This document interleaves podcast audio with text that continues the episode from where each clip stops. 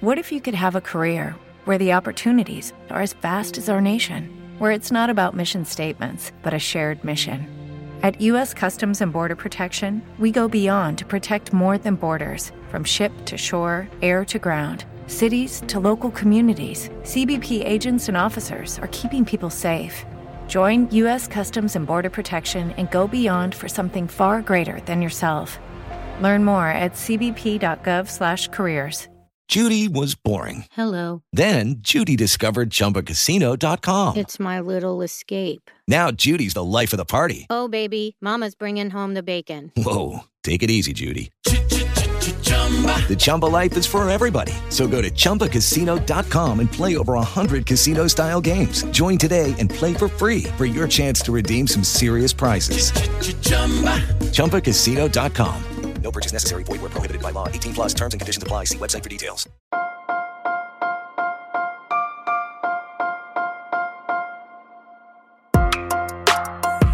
Buenos días, Madre Esfera. Buenos días, Madre Esfera, con Mónica de la Fuente. Buenos días, Madre Esfera. Bienvenidos un día más al podcast de nuestra comunidad, la comunidad de Madre Esfera. Iniciamos con este podcast grabación de la, de- del 2022. ¿eh? Eh, eh, Empezamos 2022 todo- mm, y estoy muy contenta de eh, volver a grabar tras una temporada complicada que estamos viviendo. Amigos, estamos en plena, no sé qué, qué ola es. Chicas, ¿qué hora es? ¿Sexta? La sexta, ¿no? séptima, Séptima. octava? Pero bueno, vengo en las mejores, eh, en la mejor compañía porque vengo acompañada de Cristina López y de Arancha Arroyo, junto a las cuales eh, tenemos esta sección tan bonita de Somos Tribu. Y qué mejor que empezar eh, a grabar en el 2022 haciendo tribu. Chicas, bienvenidas. Muchas sé cuándo se gracias. acaba de decir eso, pero- O tardío a todo el mundo. Ya no toca, pero bueno, es que es verdad que era la primera vez que nos, ven- nos veíamos y está siendo un año ya, ya empezamos fuerte, ¿vale? Así que venimos aquí con todo. Esta es la sección en la que intentamos hacer eh, piña, hacer tribu, acompañaros y dar respuesta a dudas, a problemas, a situaciones que, que a lo mejor no son problemas, pero que de repente un día no sabes cómo abordar o que te sientes poco acompañada y nos las habéis hecho llegar o se las habéis enviado tanto a Cristina como a Arancha o incluso a mí por privado, a nosotros a Madre Esfera e intentamos aquí con la sabiduría de nuestras compañeras darle solución y darle un poco de forma y sobre todo de que ayudaros a sentiros un poco mejor. ¿Qué tenemos para empezar este mes y este año que viene fuertecito? Bueno, la verdad es que hemos tenido un montón de preguntas, con lo cual, pues dar las gracias a, los que estáis ahí al otro lado de la red, ¿no? Eh, y tenemos ahí como super temas. eh, el primero es hermanos, hermanas, relación entre ellos y demás, que ha sido como eh, muy preguntado. Nos han llegado un montón de consultas sobre cómo resolver conflictos, si tienen diferentes edades, cómo abordarlos. Y yo aquí, pues poco puedo aportar, salvo lo que puedo ver a mi alrededor, porque en mi caso soy hija única y madre de un hijo único, o sea que, que el tema hermanos y hermanas lo, se me queda lejos, pero bueno, eh, siempre dispuesta a aprender, así que le paso ahí todo el gancho a Arancha, que ella sí que tiene mucha experiencia en, hermanos, y tú, Mónica, también, ¿no? Que tienes dos, dos peques. Sí, ahí, ahí vamos, sí, pero efectivamente aquí la que controla desde todos los aspectos a nivel profesional es nuestra compañera. Arancha. Cuéntanos, sobre todo, ¿qué dudas os han llegado relacionadas con los hermanos? Mira, la más repetida, yo voy a hacer ahí como, el, como tengo poco que aportar en este lado, esto, eh, cuando tienen conflictos entre ellos, ¿no? Cómo, cómo intervenir o cómo no intervenir. eh, y, y muchos decían, bueno, es que siempre pues al pequeño le como que le sobreproteges y entonces el mayor se tiene que hacer mayor.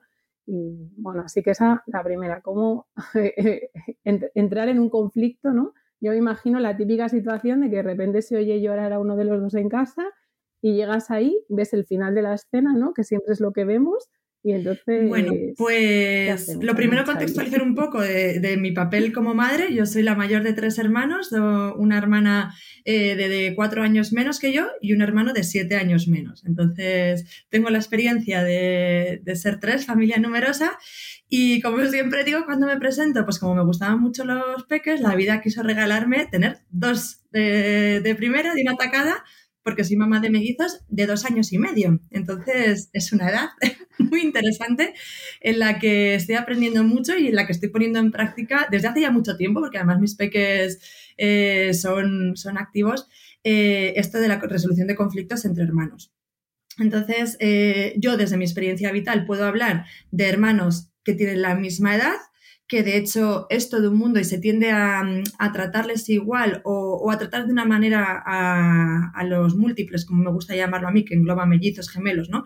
Pero creo que tenemos que dar otro enfoque, que las familias de múltiples hay mucha información sobre cómo se desarrollan estos peques y es muy interesante, que de hecho es lo que más mm, investigo ahora. Pero luego también como maestra en Magea me ha tocado vivir, pues, cómo acompañar a peques que tienen hermanos mayores o hermanos pequeños. Entonces, eh, creo que hay que empezar por comprender. Lo que hablábamos en el primer podcast, que lo primero que hay que hacer es eh, informarse y formarse un poco, porque de esto va a cambiar cómo interpretemos la situación. O sea, del nivel de información que yo tenga de lo que es normal o no es normal, va a hacer relativizar, bajar expectativas, bajar tensión y acompañarlo pues desde, desde otro lugar. Entonces, eh, ¿qué nos pasa con los hermanos? Pues que desde la sociedad, desde las películas, no sé, eh, en general se tiende a idealizar la relación que tienen que tener desde el inicio, desde que nacen, ¿no?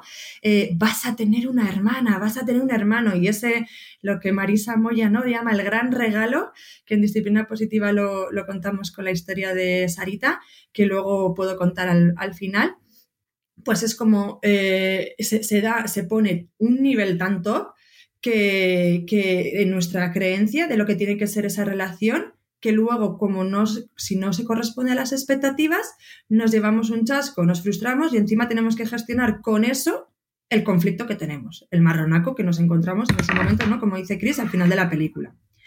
Entonces, eh, ¿qué nos pasa a nosotras? Que las mamás y los papás, cuando tenemos una criatura nueva, nuestro cerebro segrega unas hormonas para vincularnos con, ese, con esa criatura. Oxitocina, endorfinas, ¿no? En nuestra estructura cerebral llega un punto que cambia y todo. Entonces, eh, esperamos que este subidón se dé de la misma manera al hijo o hija que ya está en casa.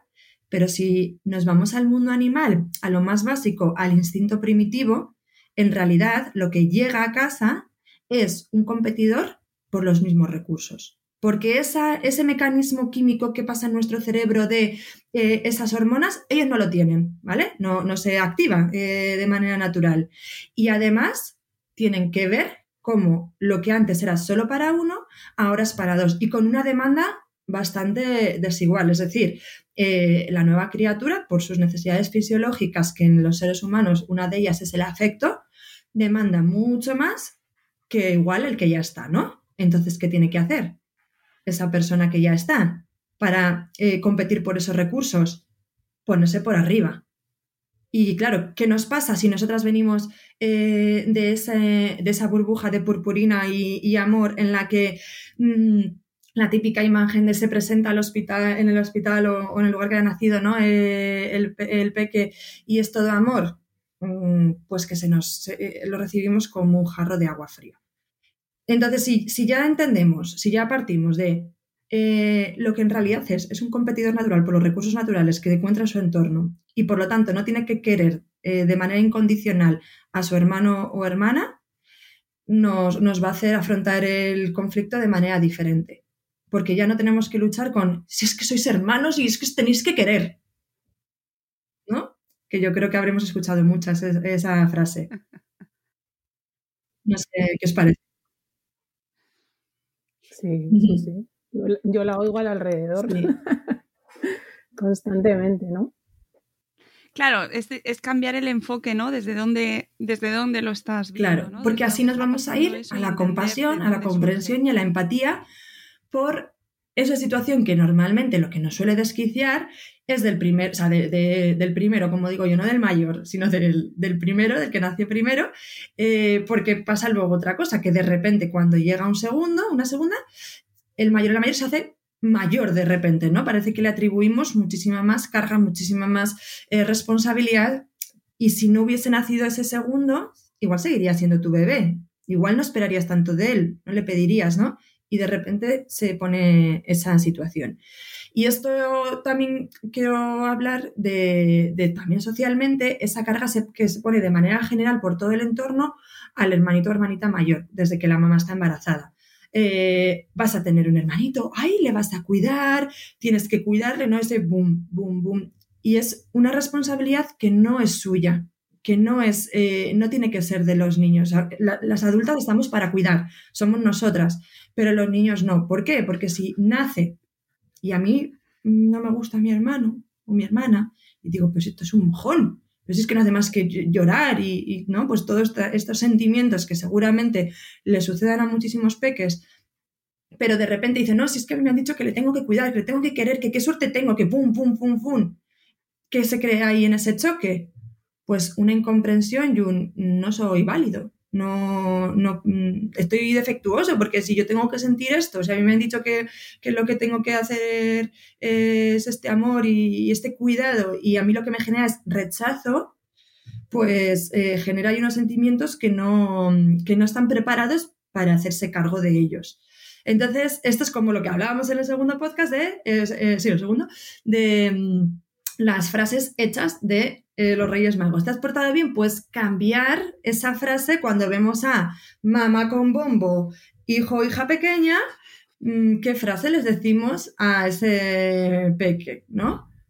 Pues ahí igual me tengo que preparar un listado de, frases, de qué, decir a ese peque. Eh, si le hablas a, a tu hermanito a la tripa, no sé, hablar de, la relación que pueden tener ahora, de lo que le gusta hacer ahora, en ese momento, que se puede dar además mucho juego entre eh, el bebé que está dentro y el que está afuera, eh, más que lo que va a pasar cuando, cuando nazca.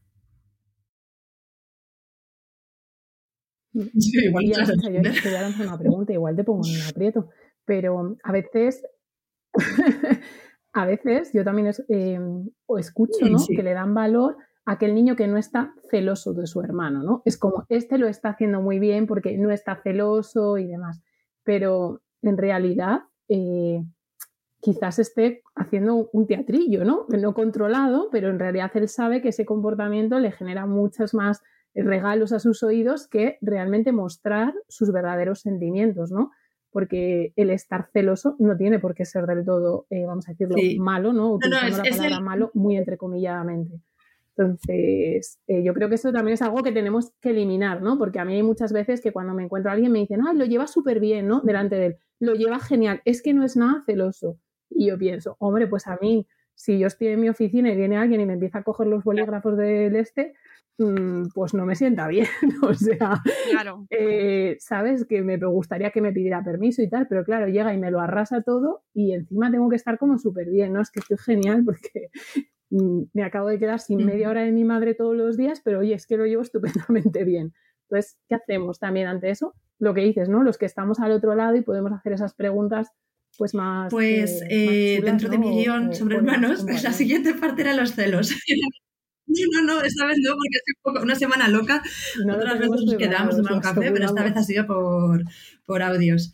Eh, era, era, el siguiente tema, hablar de los celos, eh, de cómo, otra vez, de nuevo, la sociedad eh, ve los celos o que los celos es un sentimiento dentro de los desagradables. hay personas que lo llaman negativos, a mí no me parece negativo, no, no me gusta dar esa etiqueta de negativo o positivo, sino agradables o desagradables no nos gusta sentir celos porque lo que segregamos pues eh, es, desagradable, pero los celos no es algo malo. Entonces, si entendemos que los celos no es algo malo, puede ser algo incómodo, puede ser ¿no? algo que, nos trastoque, ¿vale? Pues ahí hacernos cargo como adultas, pero que un peque sienta celos no es algo malo o no es que, mm, que se vayan a, a, desarrollar pues, situaciones eh, horribles como nos han hablado lo que hay que hacer es un poco de prevención. Todo lo que he estado contando, previene el tema de los celos. Pero bueno, ya, y también todo lo que he contado nos sirve para si tenemos hijos de 3 y 7 años, ¿vale? El tema de la expectativa, mayor, pequeño, amor fraternal, eh, pues todo esto nos sirve también para ese momento. Entonces, si cambiamos nuestra perspectiva de que los celos es, como digo, algo natural porque se da, en, este caso, eh, por la competición del afecto, eh, mayoritariamente, pues nos va a hacer rebajar la tensión y entonces cambiar esos comentarios, como bien has dicho, delante de ellos, de, vamos, es que yo creo que nunca habría que hablar delante de los peques sobre ellos mismos, aunque nos cueste, y, saber hacer escucha activa cuando nos mandan esos mensajes. Entonces, por ejemplo, yo que soy em, mamá de mellizos y, y, también tiene celos y además se da mucho la situación en la que a los múltiples se tienden a agruparlos siempre en el mismo pack, hacer todo juntos, y entonces son las situaciones de mayor comportamiento disruptivo porque se tienen que diferenciar mucho más, porque la identidad está ahí mucho más difusa. Eh, a mí mis hijos, por ejemplo, sobre todo uno de ellos, me dice mucho, mamá, no quiero que seas la mamá de Yuri. Ya, ya sabéis quién lo... quiero, eh, solo quiero que seas la mamá de Iñaki, ¿no? Entonces yo podría decir, no, hijo, soy la mamá de los dos y os quiero a los dos por igual. De verdad que los quiero a los dos muchísimo. Que es una frase que mola bastante, ¿verdad? No, ya no me voy a, tienes que querer a tu hermanito, no. Mm, mola. Pero lo que hago, ¿no? Transformo esa frase en ¿qué es la necesidad? ¿Qué necesita? Tiempo. Tiempo de su mamá para esos recursos tenerlos solo para él. Entonces yo le digo, ¿te gustaría que pasáramos más tiempo juntos, eh, tú y yo a solas? dice, sí digo, vale, pues vamos a buscar ratitos especiales. Y ahí me voy al segundo o tercer, ya no sé, eh, guioncito de, sí, de mi, de mi guion de, de cómo gestionar los conflictos entre hermanos, de la prevención en cuanto al tiempo especial. Para mí, y es que lo estoy, o sea, lo llevo viviendo desde que mi peque igual tiene, no sé, mm, un año, el tiempo especial es imprescindible. Eh, pero tendemos a idealizar también el tiempo especial. Eh, entonces, hice una serie de posts sobre cómo hay diferentes niveles, igual que niveles del autocuidado, niveles del tiempo especial. Eh, el autocuidado, pues también sería un tema a tratar aquí, pero, pero en general para la crianza. Si pensamos que autocuidado es mm, tener, irme a un spa con mis amigas, pues nunca lo voy a tener. Si pienso que autocuidado, por ejemplo, para mí es dedicar ese momento en el que están solo unos, mi atención con uno, eh, en vez de con los dos haya dos focos, pues mi cerebro interpreta que he tenido autocuidado y por lo tanto el cansancio es menor. Pues con el tiempo especial lo mismo.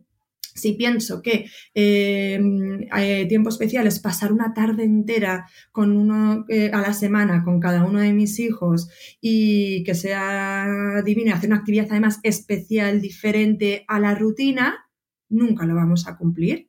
Sin embargo, si tiempo especial es igual me voy un poquito antes a la cama con uno de ellos y, y, nos damos unos mimitos juntos, verbalizando, este es nuestro ratito de tiempo especial juntos y solos, eh, ya a él le estás mandando ese mensaje, estás etiquetando, que yo soy muy, estoy muy a favor de las etiquetas eh, desde otro enfoque, porque estás poniendo nombre, entonces existe ese momento en el que estamos juntas y, a solas y dedicando toda mi atención para ti. Entonces, como os comentaba yo, mi, peque, uno de mis peques, eh, cuando yo empezaba a ver mordiscos, cuando yo empezaba a ver arañazos que no, no o sea, de repente, ¡pum! Y decir, ¿qué ha pasado? Si es que no ha pasado nada, ¿no?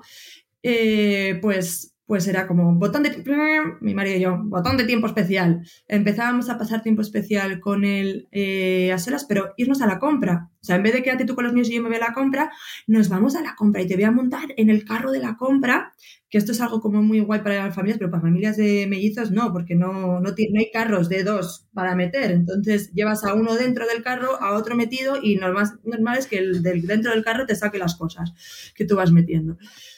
Entonces, ir con una compra es un tiempo especial. A mí me encanta ya. Y para ellos es, maravilloso. Entonces, todo depende de la emoción y el entusiasmo que tú pongas. Em, y, y esos comportamientos, esos mordiscos, bajaban. Bajaban de una manera increíble.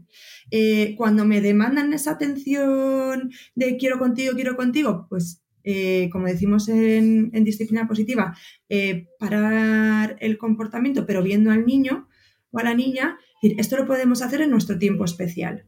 Eh, dentro, luego al final del día tenemos un ratito. Y aquí es lo que viene, hay que cumplirlo, ¿vale?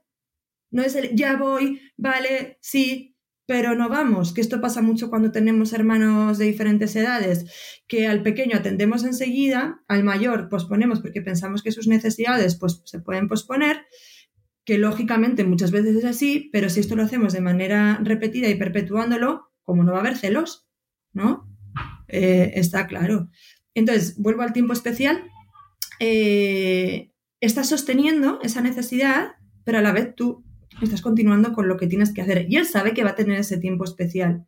Entonces ya no van a tener que estar, eh, que no digo que desparezcan los conflictos de manera así automática, pero muchas veces esos conflictos entre ellos, cuando tú separas, cuando tú paras, estás mirando a uno le estás diciendo, para, tienes que dejar de pegar a tu hermano, fum, fum, fum, fum, fum, un momento de atención exclusiva hacia uno. Vale, es una situación desagradable, pero estoy teniendo la atención de mi mamá. Que esto es un poco la, meta de atención excesiva, eh, que hablamos de disciplina positiva. Entonces, dando ese tiempo en otros momentos, no será necesario que surjan esos conflictos. Que, que, como digo, no todos los conflictos surgen de ahí, hay muchos motivos, eh, falta de herramientas, ¿no? Pero, pero sí que ayuda. Yo, vamos, familias que me lo han dicho, que, que he asesorado y me lo han dicho, y ahora lo estoy viviendo desde hace un año con mis propios peques. Y, es eso. Y ahora Iñaki, por ejemplo, en, en, cuanto estamos un poquito él y yo solos, que igual su hermano está jugando a, a dos metros, pero estamos así de, este es el ratito especial de mamá y de Iñaki. Y digo, vale, y él lo vive así, ¿sabes? Porque como se lo he dicho mucho, él vive que ese momento de y luego Yuri, cuando le, a veces me voy con él a la cama antes, le digo, tenemos un ratito especial tuyo de mamá y de Yuri. Eh, voy a buscar a papá.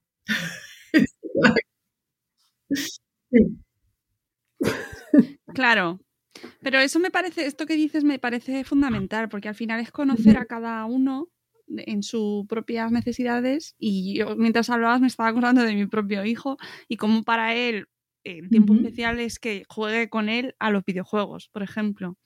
O sea, me lo pide como una cosa como vas a jugar conmigo, ¿verdad? Y es como su, su joya. Y sin embargo, para mi hija es otras cosas totalmente distintas, ¿no? Y tiene otras necesidades. Entonces, eh, entender qué es lo que necesita me parece como, fundamental. Es, contemplarlo, o sea, es tenerlo eh, en cuenta en nuestro día a día y luego adaptarlo, o sea, porque tenemos como super niveles. De hecho, nosotros, por ejemplo, como mm, algo que me decían a mí, esto va más enfocado a madres de múltiples, a familias de múltiples, eh, es, ¡ay, qué suerte! Vas a tenerlo súper fácil porque vas a poderlo llevar a las mismas extraescolares a la vez y así vas a ahorrar un montón de tiempo. Entonces yo en ese momento tampoco me lo planteaba, pero es como, a ver, si tienen gustos diferentes y precisamente creo que los múltiples, si, lo, si les viene bien, si les gusta, hacer actividades por separados, que no significa separarles a la fuerza, pero hacer actividades por separados en familia, por ejemplo, es, es, un tiempo especial y les viene muy bien. Entonces nosotros vamos a las ludotecas de Burgos, que es donde nos conocimos Chris y yo, y vamos el mismo día a la misma hora cada uno a una ludoteca diferente para tenernos obligados, ahí sí que es mm, obligados en nuestro tiempo especial, que podíamos haberles apuntado a los dos a la misma y hubiera sido el mismo tiempo porque sí que tenemos, solemos ir dos con, cada peque en medio entonces lo hicimos así y, la verdad que es genial porque ahí sí que es nuestro tiempo y le ves jugar con otros peques, cómo interaccionan, entonces tienes mucha, mucha información a nivel de observación. Eh, Pero mira, Arancha, es, perdona, esto no solo vale para múltiples, porque yo tengo gente que me rodea que les apunta a la misma hora eh, los dos a inglés, ¿no? Aunque vayan a cursos diferentes o a, o a tenis y toca a la vez, ¿no? Y mm, recuerdo con una amiga que, y le dije, mira, yo no tengo experiencia, pero has pensado, porque lloraba, uno de ellos lloraba todo el rato, es que igual no quiere ir a tenis, en este caso. Eh, ya decía, ya, pero es que es la hora de ir a la actividad y a mí no me da tiempo, yo, mi vida no me permite ir a otro sitio. Digo, vale, igual simplemente se puede quedar contigo dando un, paseo o tomando un café y no pasa nada. O sea, eh, yo creo que a veces nos generamos una carga como de, ¿cómo voy a estar dejando al uno en tenis y el otro va a estar sin hacer nada, ¿no? Entonces, es que soy como una madre o padre horroroso porque fíjate, ¿no? Es como, pero en realidad la necesidad de uno eh, puede ser perfectamente estar dándose un paseo o en este caso, la conclusión a la que llegaron es que si iba a llevar los patines, iba a estar por allí patinando. Hello, it is Ryan, and I was on a flight the other day playing one of my favorite social spin slot games on chumbacasino.com. I looked over the person sitting next to me, and you know what they were doing? They were also playing Chumba Casino. Coincidence? I think not. Everybody's loving having fun with it. Chumba Casino is home to hundreds of casino style games that you can play for free anytime, anywhere, even at 30,000 feet. So sign up now at chumbacasino.com to claim your free welcome bonus. That's chumbacasino.com and live the Chumba life. No purchase necessary. VGW. Void were prohibited by law. See terms and conditions. 18 plus. Mientras que ella le miraba, ¿no? Entonces dice, jo, es que ahora va todo súper bien, porque eso hilaba en que luego eh, iban a casa, tenían movida antes de la cena, o sea, se empezaba a generar un choque eh, llegaron al resultado de, de que era eh, la culpa es de mi hermano por querer ir a tenis. O sea, como tú quieres ir a tenis, me estás fastidiando a mí la vida, que no quiero ir, y entonces, claro, yo esto luego te lo voy a hacer pagar en algún momento. Entonces, eh, que lo haces con tu mejor voluntad, porque igual te planteas, joder, parece como que quiero más al uno porque pago tenis y al otro pobre lo tengo aquí en la calle en unos patines, ¿no? O sentado en un banco, o me da igual, o yendo a hacer los recados de la compra, ¿no? Entonces yo creo que ahí también tenemos que cambiar eh, la mirada y con temas transcolares creo que tenemos para otro podcast, por cierto. Desde luego, ¿eh? Eso que has apuntado es interesantísimo, porque cuan- yo misma lo he hecho, ¿eh? Hombre, que sí, sí, sí, es que es algo como que vas en piloto automático. Claro, tramo horario, ¿qué me cuadra? ¿Qué tengo? Pues Sí, es- tú aquí, tú es no- aquí. o sea, les he no- preguntado. Eh, valorar, Luego- claro, no, no hacemos, no hacemos nada para Que, que no lo hacemos a mal. No, no, La cuestión es que pero- muchas veces, eh, dependiendo de familias, luego tienen como una situación súper complicada en todo lo que eh, sucede alrededor de esas dos horas y no se dan cuenta que el origen eh, igual viene ahí. O que es que si no tengo a los dos colocados, luego no me da para hacer todo lo que tengo que hacer. ¿Cuánto tiempo pierdas en, dis- en si, si apuntas al día en tener conflictos, en discutir con tus hijos por determinadas situaciones? Si lo apuntas e igual pruebas durante un mes, a ver, ¿qué pasa si yo me quedo con ese peque? Organizo las cosas de otra manera, invirtiendo una hora solo con una criatura, igual todo lo demás fluye y en realidad estoy aprovechando mucho más tiempo. Al final un precio pagamos siempre, o sea, tomemos las decisiones que tomemos. Pues vamos a ver, quitar el piloto automático y valorar. Me parece interesantísimo. Esa es la siguiente. Claro, en plan, estamos hablando un poquito como de prevención, ¿no? Ah, ¿Qué hacer cuando Bien. estamos, cuando surge el conflicto? Pues normalmente lo que tendemos es a, a dos, a hacer, o sea, a, a hacer de, de juez, eh, víctima y, y verdugo. Entonces, si solo hemos visto la última fase de, de la situación, no podemos juzgar. O sea, fíjate mismamente lo que acaba de contar Chris, que me ha gustado porque da mucho sentido al título del podcast, que somos tribu, como una experiencia totalmente ajena a nosotras, ¿no? Ha servido, ha sido súper inspiradora para, para dar un ejemplo. Eh, estaba, ese peque estaba muy dolido, ¿no? Con su hermano por ir a tenis. Entonces, igual había muchos conflictos, eh, incluso agresiones que surgían de ahí y que la madre o el padre no se podían explicar para nada y venían de esa situación del, del tenis.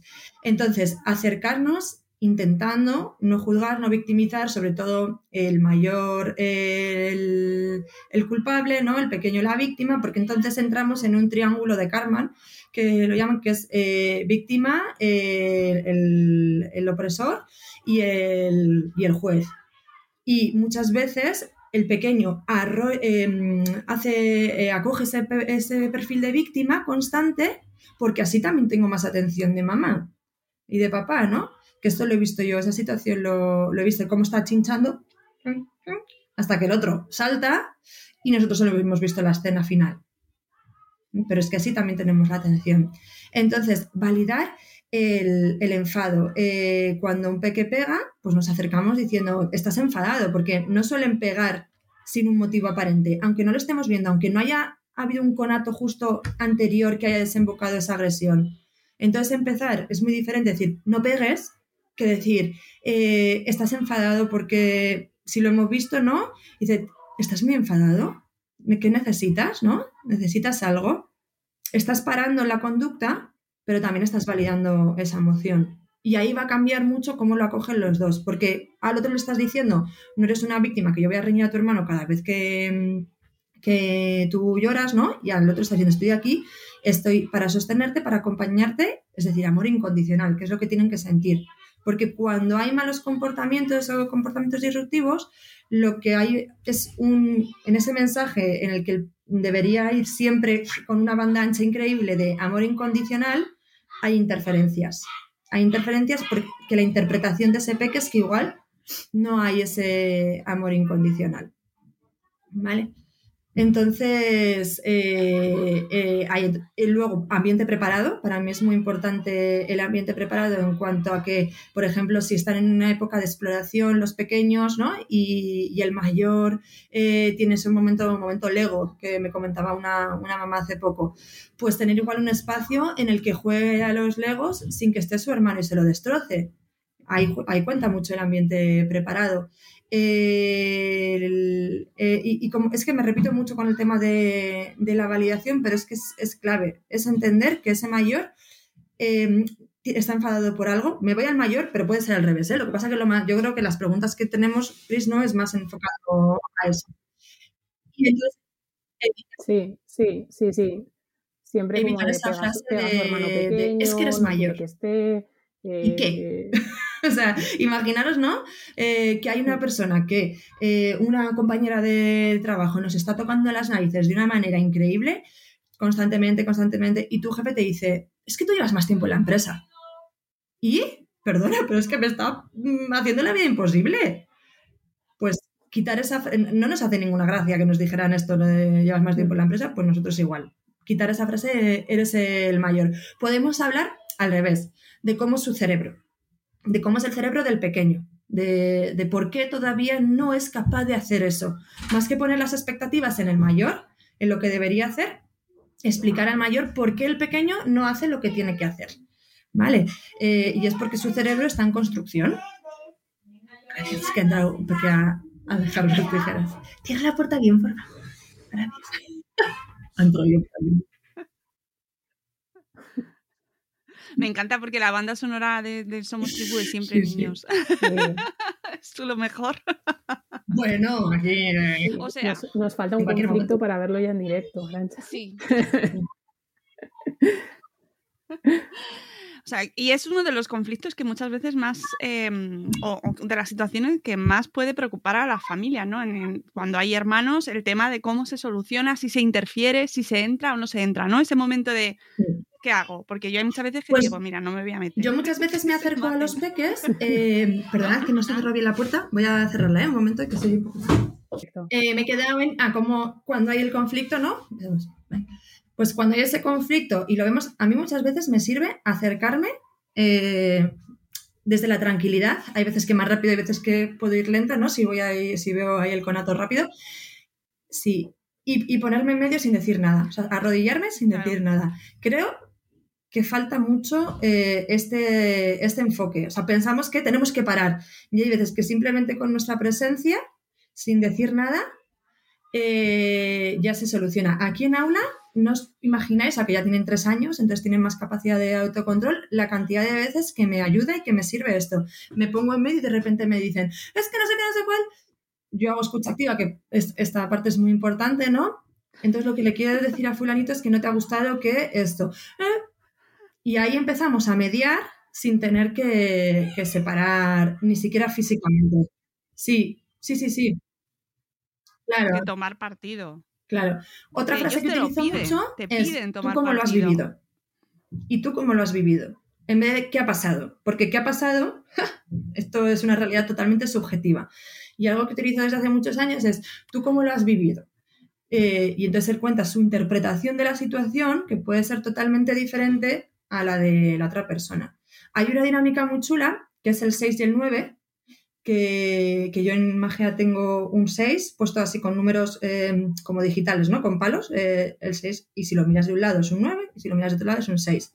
Entonces les pongo a un lado, ¿tú qué número ves? El 6, ¿tú qué número ves? El 9. ¿Qué ves? El 6, ¿qué ves? El 9.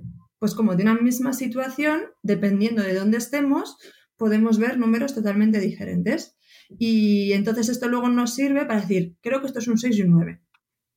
Yo utilizo mucho, o sea, ahora, por ejemplo, que son más pequeños este año en magia, no, pero con los del año pasado que, ya tenían eh, cinco añitos, a correspondiente a tercero infantil, eh, lo utilizaba un montón. Creo que, y ellos mismos. Creo que esto es un 6 y un 9. Entonces ya, imaginaos, si yo lo utilizo con niños de 5 o 6 años, a partir de ahí, eh, tener un 6 y un 9 con cinta aislante en casa ayuda un montón.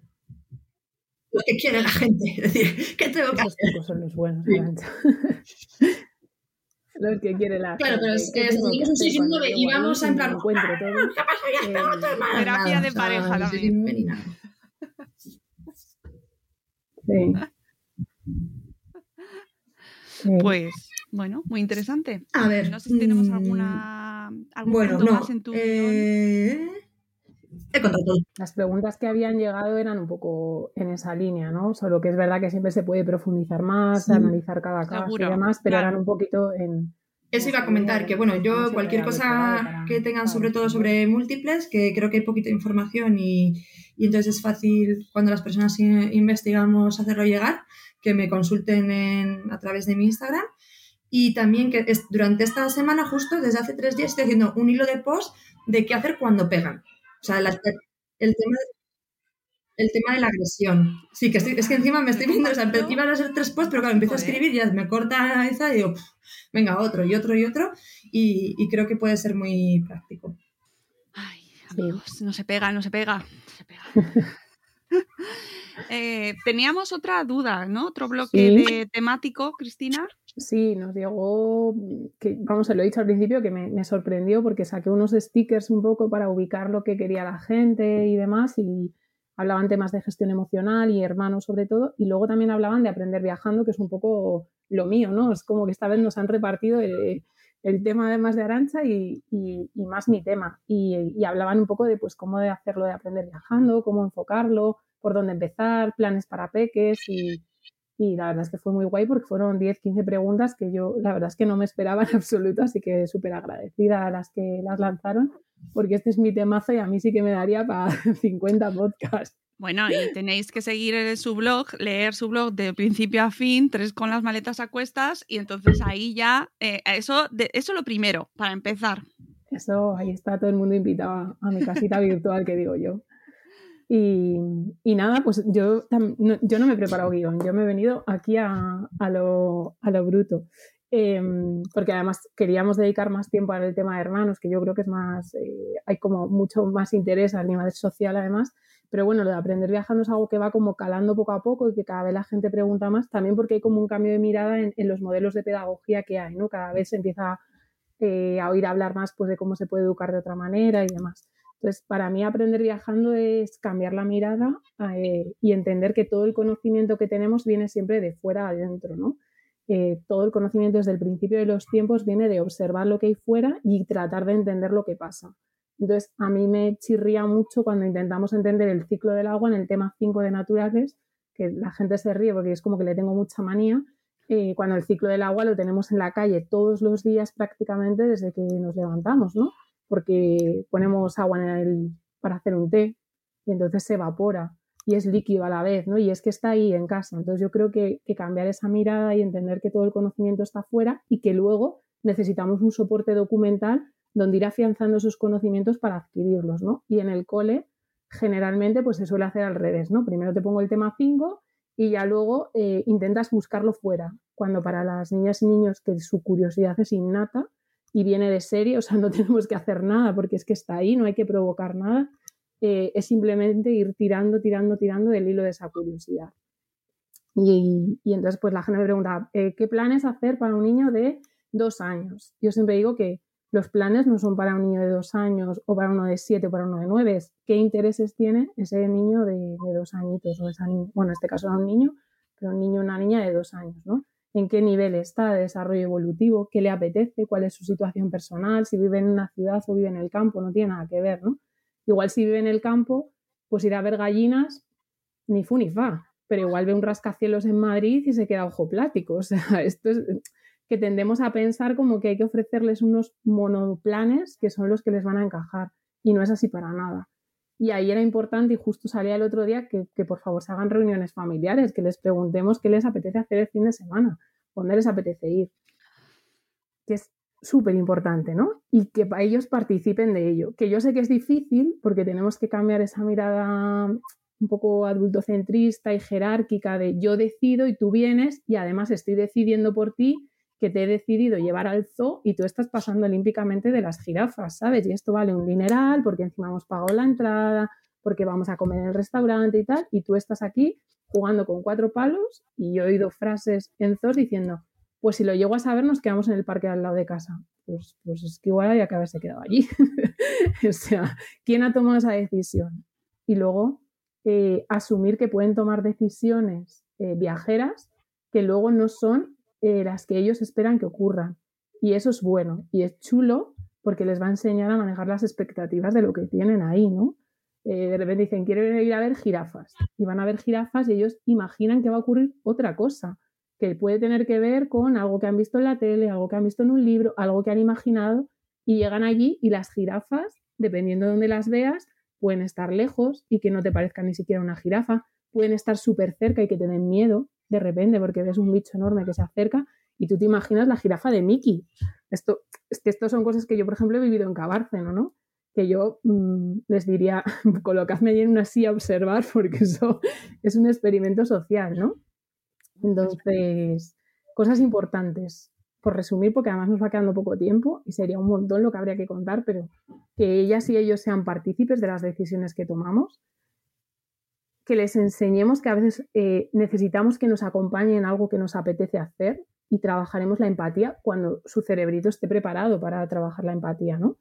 Y, yo tengo ejemplos, ¿no? Pues que siempre pongo en la abadía de Westminster, yo estaba feliz en Londres, eh, soy físico, yo quería ver a Newton y Juan desde que entró por la puerta, esto es un rollo, a mí no me gusta, esto es un rollo, a mí no me gusta y a mí me iba subiendo el nivel, que era una cosa como pero ¿cómo no te va a gustar esto? Es que vamos, hombre, esto, esto te tiene que gustar porque esto es un acontecimiento histórico, chuchu.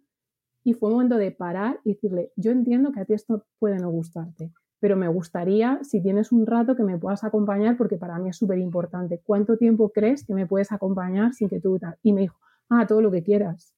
Y fue como, que además de decir, pues haberte callado desde el principio, ¿no?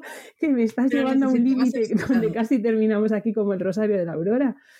Eh, Claro, entonces simplemente fue, no me gusta ¿no? Y a partir de ahí cambió completamente porque pues yo me agaché, hablé con él, le dije, para mí esto es súper importante, yo no puedo venir a Londres todas las semanas, me encantaría, entonces esto es algo único, hemos pagado la entrada, me encantaría que me pudieras acompañar, te lo agradecería, ¿no? y entonces fue cuando me dijo, ah, lo que tú quieras, sin problema. Y iba él diciendo, mamá, ¿has visto esto? Mamá, ¿has visto esto? Mamá, ¿has visto esto? Que ya era como que sí, que sí, que lo, que lo he visto, que ahora la que se quiere ir de aquí ya soy yo, ¿no? Em, entonces, hacerlo desde ahí está guay porque vuelve a ser lo de siempre, ¿no? Parece que nos repetimos, pero es escucharles, validarles, ponernos en sus zapatos y cuando salimos eh, lo mismo. Y luego los viajes, por favor, no idealizarlos, ¿no? Siempre que vemos familias viajeras, pues nos las imaginamos en Tailandia, viviendo unas aventuras maravillosas, con una selva que han cruzado, o en México, o en Nueva Zelanda y demás. Mm, es genial irse lejos. A mí me encantaría dar la vuelta al mundo, pero que hay cosas maravillosas súper cerca de nuestras casas y que no las infravaloremos, porque si hacemos un ejercicio muy tonto es la otra mitad del mundo está viniendo a donde nosotros vivimos, eh, en nuestro caso en Burgos, a ver, por ejemplo, la catedral, ¿no?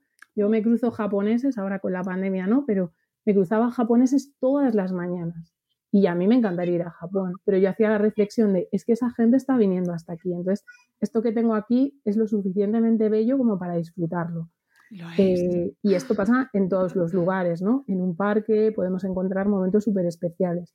Y el conocimiento está súper cerca, ¿no? Yo un juego que hago siempre es intentar relacionar cualquier tema que me ponen, les pongo como un poco el pique en Instagram sobre todo, le digo, venga, tú dime un tema y yo te busco cómo relacionarlo donde está en tu ciudad, ¿no? Pues es que en casi todos los sitios hay un poco de románico, un poco de gótico, o tienes un cuadro, o tienes una iglesia a la que puedas ir a ver algo, tienes un museo, tienes una biblioteca.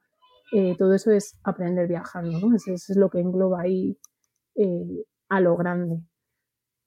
sé que con esto no doy respuesta a las preguntas que me daban, que querían como dame un listado de planes para hacer con niños de dos años, pues ir aquí, aquí, aquí, ¿no? No puedo dar. Me encantaría tener ese blog, pero no va a ser así nunca. de hecho, eh, o hazme, dime rutas, ¿no? Que era otra pregunta que nos hacían, era dame rutas para hacer con un peque de un peque de cuatro años, me decían. Digo, pero ¿cuánto anda tu peque de cuatro años?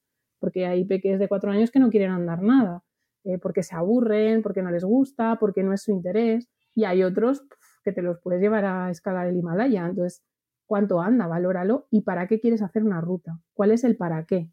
Porque se lleva, porque está todo el mundo haciendo rutas con sus bebés maravillosas y porteando y haciéndose una foto arriba de la montaña. Es que igual no te encaja, es que igual lo tuyo es ir a sentarte al río y está bien, es perfecto, es maravilloso, mm, aporta lo mismo. Igual lo tuyo es ir a ver una exposición, o sea, hay, hay cientos de cosas que se pueden hacer viajando y, aprendiendo, ¿no? Entonces, eh, y luego hay pequeños tips, pues que quieres que se mueva más, pues eh, lo ponía ayer, ¿no? Que tengan un objetivo visual, que puedan saber hasta dónde se llega andando. Porque lo típico de, pero ¿cuánto falta? Mm, queda poco, pero ¿qué es poco? ¿no? pongamos los peques de Arancha, dos años, ¿qué es poco? ¿Cuánto es poco? ¿Y hasta dónde? Entonces, si tú haces una ruta donde al final hay un faro, es hasta aquel faro. Y ellos lo ven y además se acerca. Fíjate, cuando estás lejos se ve más pequeño y cuando estamos aquí al lado, te lo imaginabas así de grande. pues entonces es que hemos andado muchísimo porque la otra vez estábamos más cerca porque se veía más pequeñito o más grande. Pues es que simplemente ya estamos trabajando todo el tema de la, percepción. que luego llegará el dibujo técnico y les dirán mm, estructura espacial. ya, pues el faro que me contaba mi madre, eh, a mi padre, ¿no? Y está todo ahí. Y, poco más, se llegaban preguntas de esas, sobre todo planes. Eh, me pueden escribir y me dicen, mira, me apetecería ver esto y esto, y yo si puedo les, les doy un plan. sí, lo más, ah, no hago un, no clic. Digo, Cris, vamos aquí, ¿qué podemos hacer? y, me, y es como, Dios. Sí, bueno, por suerte, ahora hay un montón hay un montón de sitios, además también, luego según la zona en la que quieras estar, hay, siempre hay sitios webs, blogs, un montón de... En Madrefera tenéis blogs de todas las ciudades. Sí, cierto. y, y, es cuanto más local y más específico, mucho mejor. Y luego también mola ir a la aventura. Yo abro ahí un poco... Sí. Eh, no siempre todo, todo súper planificado es lo mejor. Pero bueno, en fin, eso da para otra. da para otro tema que se nos va el tiempo y, nos tenemos que ir, que tenemos un montón de cosas que hacer. Amigos, eh, nos llegaron otras cuestiones relacionadas con otros temas, pero amigos, no os preocupéis que todo lo que nos mandáis lo leemos, ¿vale? Quedarán temas, los iremos tratando más adelante porque a lo mejor son temas pues un poquito más densos que necesitan su propio programa. Pero hoy damos por finalizada la sesión. Ha sido un placer, creo que hemos aprendido muchísimo. Espero que nos lo digáis en los comentarios también y que nos comuniquéis lo que pensáis, si estáis de acuerdo, si no estáis de acuerdo, pues no estoy para nada de acuerdo. no lo decís. y simplemente daros las gracias, Arancha, Cristina, por vuestra sabiduría, mm, por vuestra compañía, por hacer tribu eh, aquí en Madresfera. Y os espero el mes que viene de nuevo. Nos vemos el próximo mes. Adiós. Arancha. Nos vemos. Cuidaros. Amigos, nos vamos, volveremos eh, con Somos Tribu el mes que viene y con un nuevo episodio de Buenos, de Buenos Días Madresfera muy pronto. Hasta luego, Mariano. Adiós.